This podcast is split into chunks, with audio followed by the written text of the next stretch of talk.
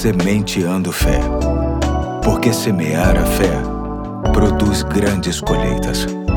Olá, hoje é sábado, dia 7 de janeiro de 2023. Aqui é o Pastor Eduardo e com alegria compartilho com você o último capítulo da série Coragem, que assim é chamada por entender que esta é uma ótima resposta que podemos dar a nós mesmos em relação ao ano que começa. Hoje vou me basear no que está escrito em Marcos capítulo 10, dos versículos 46 a 52, que diz assim: Jesus e os discípulos chegaram à cidade de Jericó. Quando ele estava saindo da cidade com os discípulos e uma grande multidão, encontrou um cego chamado Bartimeu, filho de Timeu. O cego estava sentado na beira do caminho pedindo esmola. Quando ouviu alguém dizer que era Jesus de Nazaré que estava passando, o cego começou a gritar: Jesus, filho de Davi, tenha pena de mim. Muitas pessoas o repreenderam e mandaram que ele calasse a boca, mas ele gritava ainda mais: Filho de Davi, tenha pena de mim. Então Jesus parou e disse: Chamem o cego. Eles chamaram e lhe disseram: Coragem, levante-se porque ele está chamando você. Então Bartimeu jogou a sua capa para um lado,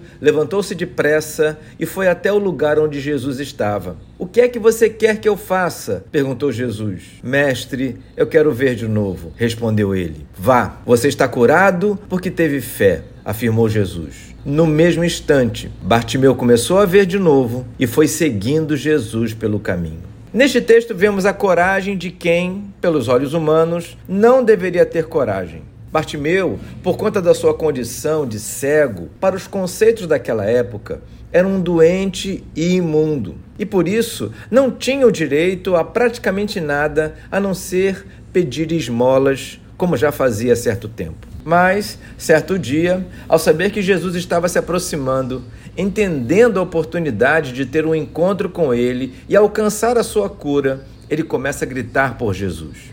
O detalhe é que, como diz o texto, quando ele começa a gritar, os que estavam perto dele o repreenderam. Se Bartimeu se acovardasse com as reprimendas, ele não teria a sua cura e salvação. Precisamos aprender muito com este episódio e o grande detalhe é que Jesus hoje está bem perto de nós. Infelizmente, muita gente tenta nos acovardar a pedir ajuda a Ele, inclusive nós mesmos. Mas é muito bom saber que podemos corajosamente clamar: Jesus, filho de Davi, tenha pena de mim, sabendo que Ele está super disposto a nos socorrer em qualquer situação. Hoje eu fico por aqui, segunda-feira tem mais, se Deus assim permitir. Até lá.